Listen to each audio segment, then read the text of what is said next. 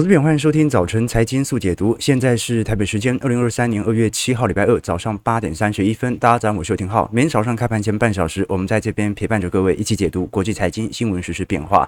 所以，美国股市是集体收黑，持续进行回调当中，不过都是属于正常的涨多回调。纳指涨了一个，呃，跌了一个 percent，标普收黑零点六趴，道琼是小跌三十五点，费半则是下挫了一点七趴。不过，昨天台积电 ADR 的下杀力度就蛮明显。的哦，这一次直接跌了接近三个 percent，好，所以对于台北股市、亚洲股市的系统单卖压可能会持续存在当中。尤其我们看到现在财报季跑到一半了啊，本周三鲍尔就会针对当前华盛顿经济俱乐部来发表一些谈话以及演说。那你要知道，鲍尔每次讲话其实。都算是充满着很大的不确定性，因为你看上一次，我感觉他讲话感觉也蛮中性的，而且似乎也透露联总会会依循着过去的路径，不会有太大改变啊，尤其是不降息这件事情。但是你看 FedWatch 哦，这市场就是认为今年年底会降个两码到三码，所以投资人会关注哦，他到底现在应该是今天晚上到明天清晨。这一次的演说当中啊，会不会把上次啊，就上周三看起来对市场来说比较鸽派的论调给收回来呢？啊，这可能性很大的啊。不管如何说，我们看到近期不管是大宗资产的反弹反弹，还是说从股票市场的炒作行情，其实都看得出来，通膨仍然有它的风险因子存在。那当然，停滞性通膨可能呃发生几率不高，但是你要让通膨能够依循着过去联总会的路径下行。按照当前的炒作情绪，肯定是有一点难度的。其实各位也从各资产绩效。一年期来进行回推，也看得出来啊。就算现在通膨感觉有一点难以下行的区间，因为炒作资产的行情不断在推升当中，但是过去一年，老实说，在十二个月的平均报酬能够有正报酬的，基本上还是属于美元指数以及黄金价格啊。那这很有趣哦，因为正常来讲，美元价格走升，黄金价格就会受到承压。但这一波不只是黄金的避险盘的效果的买升，而且美元指数创高之后回档。也造就黄金优先率先反映利率即将到来的调降。那么再来是欧洲股票市场，在过去一年也一样是收涨的哦。那如果我们看到，如果是能源资产布兰特原油，反而如果你在去年定期定额购买原油的，那就是惨套了。那美国股市也是高收益债。新兴市场更不用说，那尤其是德国十年期公债、欧债的卖压来得更为显著。那不管如何，因为我们过去跟投资朋友提到说，从当前的 PE ratio，我们就用个十七倍换算昨天的二百二十四块来做观察的话，差不多四千多点应该算是今年的极限啊，就四千一、四千二，基本上已经是高盛和美银的最高目标价了。那现在我们看得很清楚，下降趋势线。现在已经算是突破了啊，熊市的标准格局啊，叫做头头低啊，每一次的头部。不会破前波的头部，但是这一波我们看到已经有底底高的趋向在，也就是这个多头的结构正在尝试的进行突破，所以我们最为值得观察就是这一波的回撤到底碰到前波的下降趋势线，会不会再度形成慢压？如果是完全打破下降趋势线，而且维持底底高的格局，那就说明啊牛市的复苏氛围正在回归当中。当然，就算牛市回归。标普五百指数该不该来到有四千二，甚至来到更高的点位，这个就很难说。因为刚才提到嘛，不管是美银和高盛哦，用当前 EPS 的角度，今年几乎是零增长，甚至你不要负增长就已经不错了。我们看高盛预估今年是如果能够有轻度衰退或者软着陆的话，那就是 EPS 不增长嘛，好，跟去年一模一样。但如果是衰退情境，预估就是至少 EPS 要下滑十一个 percent 起跳。那么对于股票市场的下修空间就很大，所以我们才看到为什么最近有很多投行都认为，不管它是软着陆还是衰退，现在的点位对标普百指数来看都有一点高。可是我倒觉得啦，啊，这个股市它不一定会中性的完全反映本益比跟 EPS 相乘出来的绝对值，反而它可能会提前反映联总会货币政策的转向，或者甚至更早提前在二零二四年，我们都很清楚嘛，股价提前，呃。总体经济大概一个季度到两个季度哦，有些会提早到三个季度哦。那有没有可能大家都知道这件事情之后，每个人都学习总经，变成提早四个季度呢？啊，这个就很难说了。但是我们刚才有提到说，标普五百指数当前的获利率还在多少？看到没有？从去年第四季来看，还在十一点二趴左右。哦，所以很清楚哦。你看一二年到一五年、一六年呢，标普五百指数每年的获利率大概就是保持在八个 percent 到十个 percent。去年第四季我们已经看到这个库存已经出现一些问题了，但是现在还在十一点二趴，你就可以了解二零二零年这一波由疫情、货币宽松所堆起的获利率的大幅增额有多少了。哦，关键我们讲的不是什么绝对值，市值增长多少，我们讲是。一间公司它获利的比率有多高？目前还在十一点二趴当中啊。那由于近期花旗指数不断的好转，也是股票市场持续推升的原因，就是总体经济数据加上财报面没有想象中来的这么差劲。但是按照过往的经验嘛，你只要超过七十八十，老实说就有一点到极端值的趋向在了。就是你再怎么乐观，除非现在是极端乐观啊，如果你已经避免了衰退。你也避免了轻度衰退，甚至你认为现在是软着陆，那股票市场要上涨，只有只能剩下一个原因了，就是诶，二零二三年经济会正成长，但是这个可能性是不太高的。所以花旗经济指数它是一种增量动态的心态变化，是你要出来的数据比你想象中还要来得好，这项指数才会上涨。所以现在大家已经定价成。轻度衰退或者软着陆了，那你要怎么样的数据会比软着陆来的好？就是不衰退嘛，甚至是持续成长，但是这个可能性就不是特别高了，所以我们才看到当前的利率水平跟联总会的落差还是很大。我们可以观察得很清楚，这张图表蓝色区块是市场针对未来三个月以及十二个月的市场利率的变动值，那我们看到的白色线是联邦基准利率的目标利率上限，大家都很清楚嘛，这个今年大家预估。呃，市场利率大概是四点五到四点七五 percent，但是联准会已经口口声声说是五到五点二五 percent 的终端目标利率，所以这两码的空间到现在，老实说还是脱钩的情况，并没有因为联准会这一次的谈话有让市场上对于华尔街的定价重新改观啊，这个是值得大家来多做些留意和方向的。那不管如何啦，我们看一张图就可以理解今年的 EPS 的下降趋势有多显著了。这张图表示在过去几年当中。每一年 EPS 下调的幅度以及 EPS 增长的幅度有多大？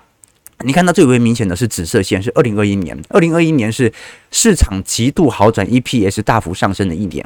可是我们看到二二年其实已经有一点开高走低。那二三年的部分哦。在第二季和第三季的下行力度预估会来得最大。那二四年年初应该就开始开始有正成长的趋向在了。可是如果你以陡坡陡度来做观察的话，其实应该会在第二季到第三季的财报才是来得最为显著的哦。可是现在问题是，明明第一季就要提前反映二三季，但股市却不跌反涨。那到底是因为市场对于 EPS 有新的定价改观，还是短期内？啊，就有人刻意要进行股价的拉抬，以逢高出货呢。尤其从近期我们看到元月份哦。突然好像很多全职股都在实施库藏股啊，那意义为何？然后就值得大家来多做些留意和观察了。好，我们先看一下美国股市四大指数表现，道琼下跌三十四点零点一 percent，在三万三千八百九十一点，一样，它守在所有均线之上，还保持一个强势氛围。道琼是本波最先突破本轮下降趋势，走离熊市的。那现在来看。能源股的回跌或者传产股的回跌哦，感觉好像也对道琼没有太大伤害，也就是没有一档是属于重量级对于道琼的大幅冲击。其实道琼当中，我们看到还是有一些呃重要的全值股是属于科技股啦。啊，那会不会影响到道琼？这个另外说。但是如果我们从标普来看，下跌二十五点零点六一 percent，是在四千一百一十一点，你就可以理解这一波科技股对于全值型的拉抬力道。那现在就算回档哦，你看到离中长期均线还有非常远的距。距离，所以这一波要来看，然后就是回档的幅度，你可以让它有稍微大一点的 range，甚至适度的跌破四千点都没有太大关系，而是跌破四千点，它能不能有新一波的买盘力度开始支撑？那指下跌一百一十九点。下跌一个 percent，是吧？一万一千八百八十七点，那跟标普一样的状态。那费半昨天跌比较重哦，跌了五十二点一点七 percent，是在三千零二十九点。费半昨天呃，其实台积电 ADR 跌幅蛮大的哦，有二点九个 percent，所以值得来观察。因为费半这波拉抬速度来得最快，可是各位也可以观察到了，时间久了你就知道这种周期性的现象哦，你经历过几轮就可以完全体会这种情绪的变化啊，就好像在过去一年。大家都认为经济大衰退会会来，可是我们在听友会其实针对劳动力市场以及各项经济数据哦，一直判定在今年进入轻度衰退的几率比较高。也不一定会软着陆啊，但进入轻度衰退几率比较高，也就是 GDP 连续两个季度负增长，但是没有大规模失业啊，这个可能性算是蛮高的。那至于信贷市场、信贷风险，我们其实在听友会都做了蛮详细的追踪。那现在感觉路是往那边走的，但是还是充满着变数，所以最好你还是按照着基期和周期来做最后资金的投资论调来决定。所以你看到市场的状态哦，它往往并不是由事实和行为决定的，就是股票市场当下的分氛围怎么样，不代表股价会怎么走；EPS 以及基本面所示出的状态怎么样，也不代表股价会怎么走，而是由人的观念对于未来的想象空间所决定的。这以前。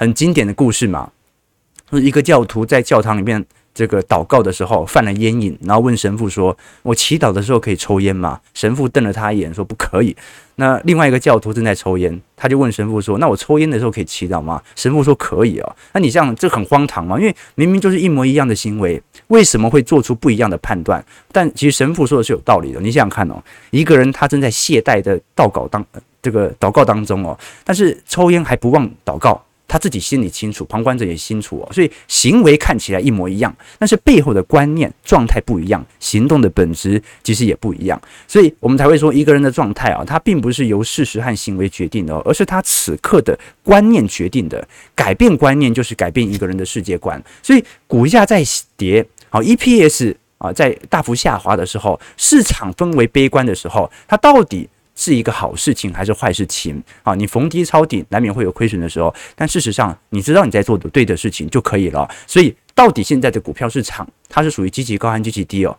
这是属于你的周期性决定的。你经历的周期越多，你就越可以理解清楚当前适不适合建仓啊。这呃，浩哥股龄不算长了，大家以前有追踪，我知道我是一四年左右入股市的，股龄大概九年左右，八年九年啊，但是。浩哥进这个自媒体圈子算是蛮早的啊，这个早在大家开始存股以前，我就在这个圈圈子里面了。因为一开始是笔杆子出身嘛，那时候每周写呃连晚的报刊，那写写写写写写写，后来才开始做直播。好，那我想的一件事情就是，你在自媒体圈子看过这么多，大部分人连一个牛市和熊市的这种周期现象，他都无法熬过去啊，就是。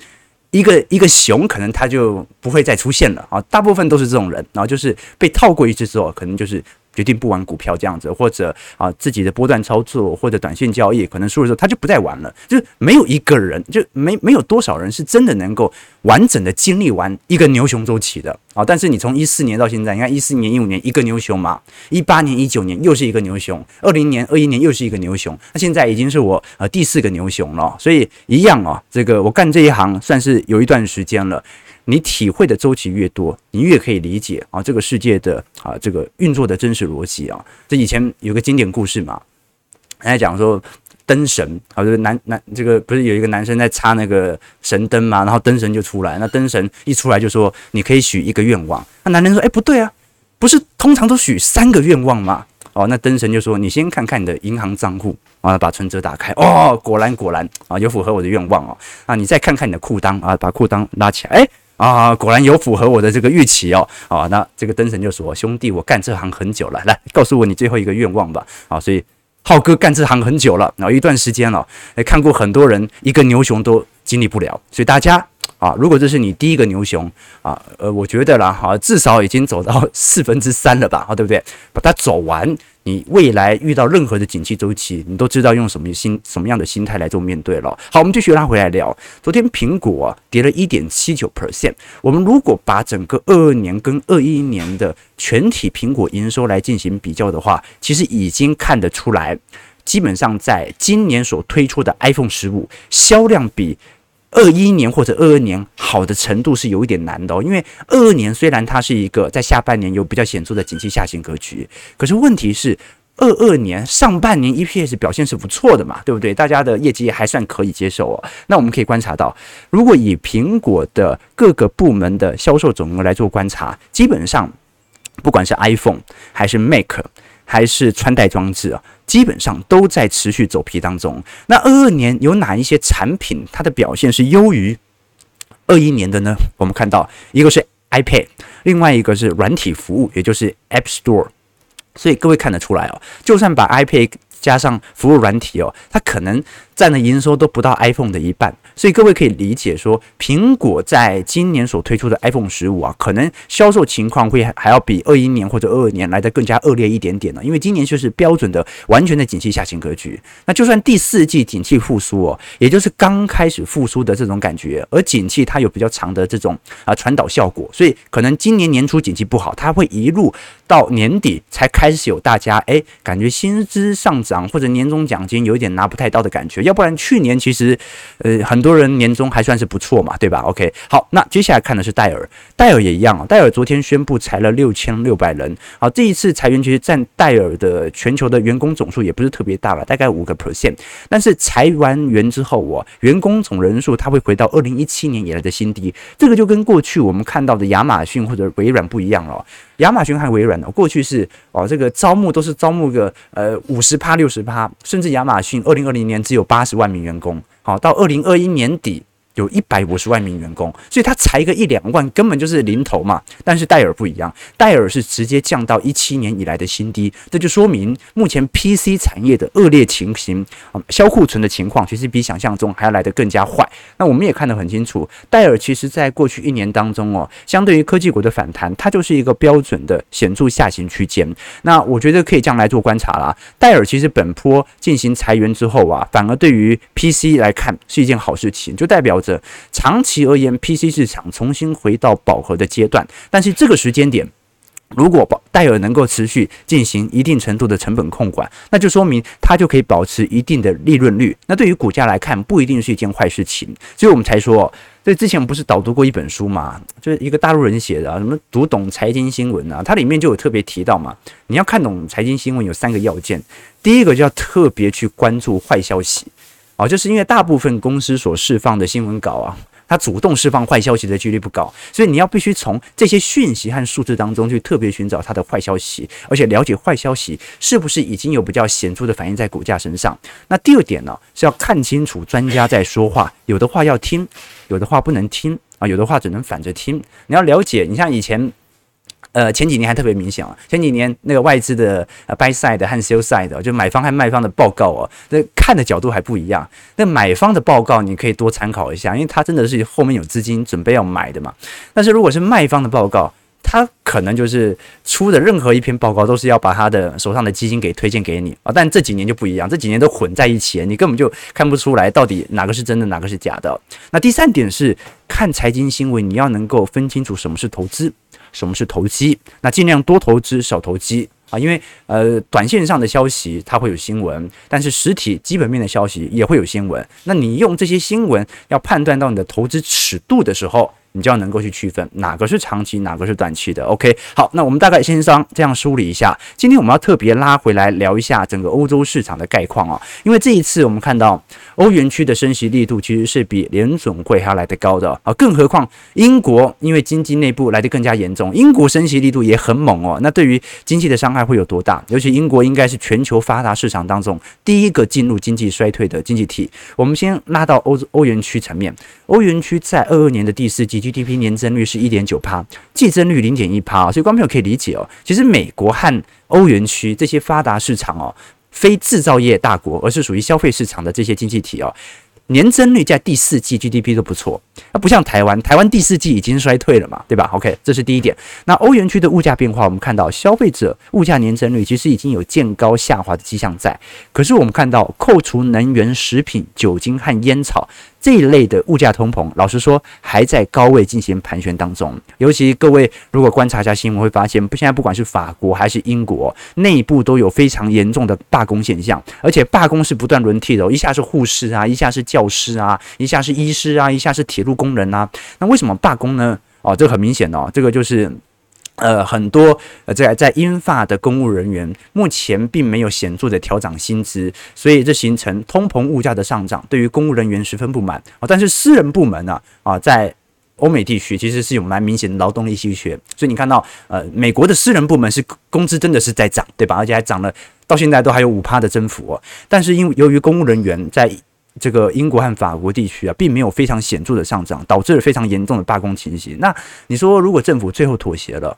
啊，薪资水平上涨了，那有没有可能形成呃螺旋物价通膨循环呢？好，就是工资又涨上去，工资涨上去，那物价难免就要升高嘛，物价又升高，我要再罢工，罢工，工资又涨上去，好，所以这是一条很长的路哦。那我们就要来观察一下到时候的状态了。那至少我们可以从当前劳动力市场来看的话，为什么大家这么敢罢工？因为服务业的信心和失业率哦，在整个欧元区当中仍然保持在一个相对的低档区间。你不要看这个感觉横轴，你看失业率是右轴嘛，右轴是反向的哦，是它的数值越高，失业率是越低的哦。你看到欧元区现在的失业率是过去二十年来最低的哦，比这个二零零七年啊，当时景气极度繁荣的时候都还来得低。所以你看，呃，人死了这么多啊，这个或者长新冠被迫退休，这些人。的离开劳动力市场，导致失业率极端离谱的低。那为什么现在要罢工？你当然要等失业率低的时候罢工啊！失业率高，那谁要罢工啊？失业率高，这个罢工随便到处。一堆路上都找得到想要工作的人，对吧？好，所以现在罢工的确是蛮符合劳方的这个权益，但是会不会形成通膨难以下行呢？啊，这个几率就算是蛮高的哦。那我们近期也看到了，其实，在整个欧洲市场当中哦，随着乌俄战事的淡化，现在在全球市场当中，我们看到欧洲股市从呃相对基期从去年二月份以来比较的话，这一波的拉抬速度来的是特别显著的哦。那你看到反而。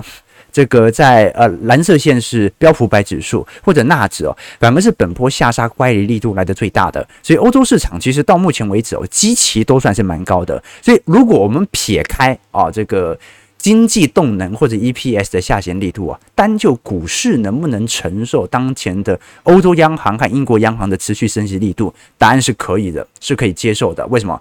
因为股市涨这么多啊，这个。跌幅甚至都比标普和纳指都来得轻啊，所以欧洲股市可不可以接受人家升息？其实是可以的哦。按照当前的股市机器，只不过 EPS 能不能承受得住，或者这个时间的传导效果如何，就很难说了。但是我们看得很清楚，如果是以当前。全球的利率升息水平来看的话，英国是最重要所观察的指标。我们过去跟投资朋友提到嘛，英国已经在去年第四季哦正式进入经济衰退了。那更何况，观众朋友可以观察到，这张图表是英国实施库藏股的计划。它其实在整个二二年到二三年哦，虽然稍微有所停歇，但是库藏股的实施。仍然保持在一个缓步增长规模当中，所以其实英国的股票已经做了尽可能的拉升了，好，但是呢，你看到经济环境却这么恶化，所以你才会发现哦，观众如果去观察过去两年欧洲股市当中哦，表现最为亮丽的其中之一就是英国富时指数，好，就是英国经济是第一个进入经济衰退的，但是英国股市表现最最为强劲，所以。越来越像日本股市的感觉了啊！这其实内部已经这个经济环境不是特特别好了，但是你还是看到股市不断的在拉抬，所以这个就是第一个回归面矛盾点的出现。要么就是英国经济接下来要好转嘛，追上股价；要么就是它总有一天股价要进行回跌的嘛。好，这个是呃第一点了。好，那再来的问题就是整个欧元区大家最为关注的是能源价格的变化。那过去我们看到哦，因为能源资产价格，尤其是原油跌幅已经是砍半，天然气价格甚至已经是腰斩再腰斩了。但是当前我们看到，在整个欧元区的能源供给系统哦，在今年可能受到乌俄战事的影响，就会大幅降低。怎么说呢？我们来看一张图表。这张图表啊，是各个管线运到欧元区的市场。那各位看得很清楚哦。这个万万没想到，普丁发起的乌俄战事哦，让欧洲呃，让俄罗斯的天然气哦，被几乎被欧洲给清零了。你看到原本的运输量，在整个二二年呐、相对于二三年呐、几乎四分之一的产量，四分之一的运输量都已经消失了。这说明一件事情，那就是欧洲欧元区目前对于俄罗斯天然气的依赖正在大幅降低当中。那取而代之的是哪些地方呢？取而代之的是我们看到的卡达和美国的天然气的运输。那当然，俄罗斯天然气第一个。我们过去跟投资朋友提过，现在俄罗斯财政情况比较危急一点了，因为你想想看，以前原油哦，你是用一百三、一百四十块的价格进行输送哦，那俄罗斯的原油开采成本大概每桶大概四十块左右，那虽然现在七十块，还有三十块左右的价差，但是以前是一百块，所以财政收入正在大幅的下滑，那加上天然气的收入也在大幅度的下行，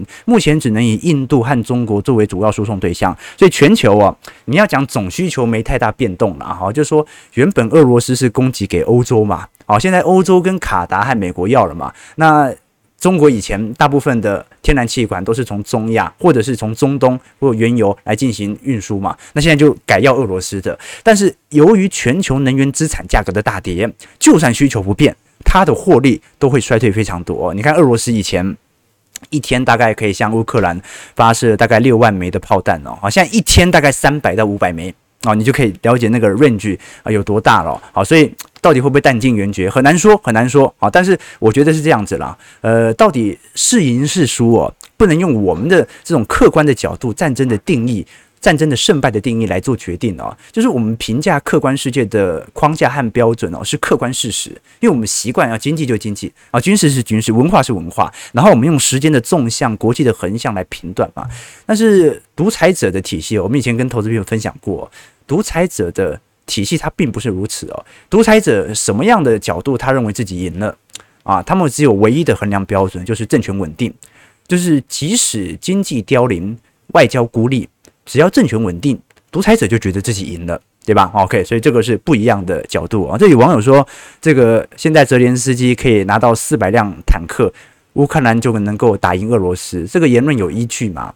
啊，这个这个就好像那个渣女养鱼，你知道吗？就是不可能给四百辆嘛，但是你不要上来就狮子大开口。啊，每一次看起来要的都不多啊，能够让人家接受的数量啊，比如说你本来要想要四要四千辆的嘛，啊，那美国人怎么可能给你四千辆呢？所以你先要个四百辆，好，那四百辆可能还是用四十辆、四十辆分批到货，对不对哈？那一次一次啊，每次都给西方国家一点希望，感觉这一次稳了，你才可以不断的要嘛，对不对？要不然你真的快打赢了，他就不给了，对吧？OK，啊，这很重要。好，八点五十九分，好，时间不够了，我们马上拉回来聊一下台北股市当前的变化。好，台股掼破了。呃，一万五千四百点，外资中期连十四买，三大法人昨天卖了一百六十四亿哦，这是这一次买超以来首次开始进行大幅度的调节，全场收在最低哦，一万五千三百九十二点啊，不过还在年线之上啊，所以大家也可以观察这个台股跟美国股市目前相同的结构哦，都是在看本波的下修能不能呃有强烈的守稳或者买盘趋势开始形成。那投信昨天还是买了二点六四亿哦，不过这一波。蛮明显的，我觉得就连纯股族或者这种中长期的散户、波段型的散户哦，购买的意愿也开始有慢慢削弱的迹象在，可能都认为股票市场涨得有点高。好，那很明显嘛，因为外资这一波的资金流入速度太快了，把整体台北股市权重直接进行拉升。可是如果我们以美元兑台币哦，近期的走升，老实说，已经有一点到过去乖离值的极端值了啦。哈，就是现在稍微有一点回升，呃，应该讲回贬都是一个。很正常的迹象在。我们讲说股票市场，不管是股票股价还是从汇价，它都会有正常的乖离值。它的确有低档钝化的空间，可是钝化久了，它始终会有乖离的拉回。加上台币哦，昨天稍微终于走贬了，走到二十九点九，都还在二十九块。那外资第一根的卖超，到底会像是十一月底到十二月初那一波的震荡区间，还是会再引发新一波的卖压呢？啊，这个反而跟国际盘，尤其是鲍尔今天晚上的演说。就比较显著的相关了。那加权指数好，在昨天又看多了啊。那整个股票市场应该讲不好意思，小台多空比昨天又又转多了，所以现在整个台北股市散户市场啊，就是感觉要进入一波比较显著的震荡期了。这个是值得大家来多做一些留意的。至少基本面已经开始逐步涌现了。就是过去我们看到第四季还是大部分的全职型。个股表现财报都还算是不错啊，但是到今年一季度，我们说这个慢慢的 EPS 的下滑的讯息就会开始释出了。那最先释出的是联电嘛，联电一月份的营收月减率是六点五趴，探了十五个月的低点哦。那当然了，一月份因为你看有农历春节，工作天数减少，所以月减率。下滑是很正常的，可是年减率它也减了四点三八啊。不过股价提前反应了嘛，所以 你看到这个反而最近它跟股票市场跟呃国际股市的买盘效果一样，都还是有比较显著的推升。那再来哦，聊的是台湾的劳动力市场状况啊，因为我们刚才聊到说，你看戴尔在裁员呐，啊，全球的 PC 龙头都在裁员，那台湾的。那宏基、华硕不裁员吗？老实说，目前的确还没有试出相对裁员的现象在。可是各位可以观察到哦，这个台湾市场跟美国劳动力市场越来越像哦，就是现在就是科技业的招募情形正在减弱。好啊，那有一些放无薪假了，比如说面板，但是大部分都是属于停止招募，还并没有进行大规模裁员。那大部分现在台湾失业率哦，跟全球一样，仍然保持在低位的一个主要原因。最大的原因就是因为服务业的复苏。我们可以观察到，目前在二三年一月份的各产业的缺工人数哦，最高最高的住宿和餐饮服务业大概有接近二十万人哦，再来才是半导体产业，再来才是啊批发零售，然后才是一般制造和一般服务业。所以目前呃，在整体这个缺工人数层面来看的话，餐饮业是来的最为稀缺的，所以最近不管是火锅店员工啊、服务店、服务业的员工啊，感觉薪资水平都比较显著的提升，就是因为在疫情后的服务业的复苏，仍然成为今年内需的重要关卡。所以虽然台湾内需哦不像是美国占的比例这么高，但是内需仍然占了一定程度的 GDP，所以我们才会说上半年的 GDP 是靠内需来撑，下半年就要看一下到时候整体半导体产业的复苏情况哦。其实，在整个二二年同期，你看得很清楚嘛，半导体产业的缺工人数。是远远大于餐饮和住宿业的，但是现在这个现象已经开始扭转了，值得大家来多做一些留意和观察了。好，我们先看一下投资朋友的几个提问以及股票市场的表现。台北股市小涨三十二点，收在一万五千四百二十四点。今天量能啊，一样不是特别大，感觉大家又有一种观望的感觉哦。今天量能直接缩到接近一千七百亿了啊，所以呃，人人走茶凉啊，是吧？OK。OK，这个俄罗斯差不多了，就算乌克兰不行，波兰进去，结局还是俄罗斯躺下。OK，啊，俄罗斯停战是最大利多，诶，有道理哦，有道理哦，诶，这个反应了没？应该还没反应哦，因为目前还是充满着不确定性嘛。OK，这个。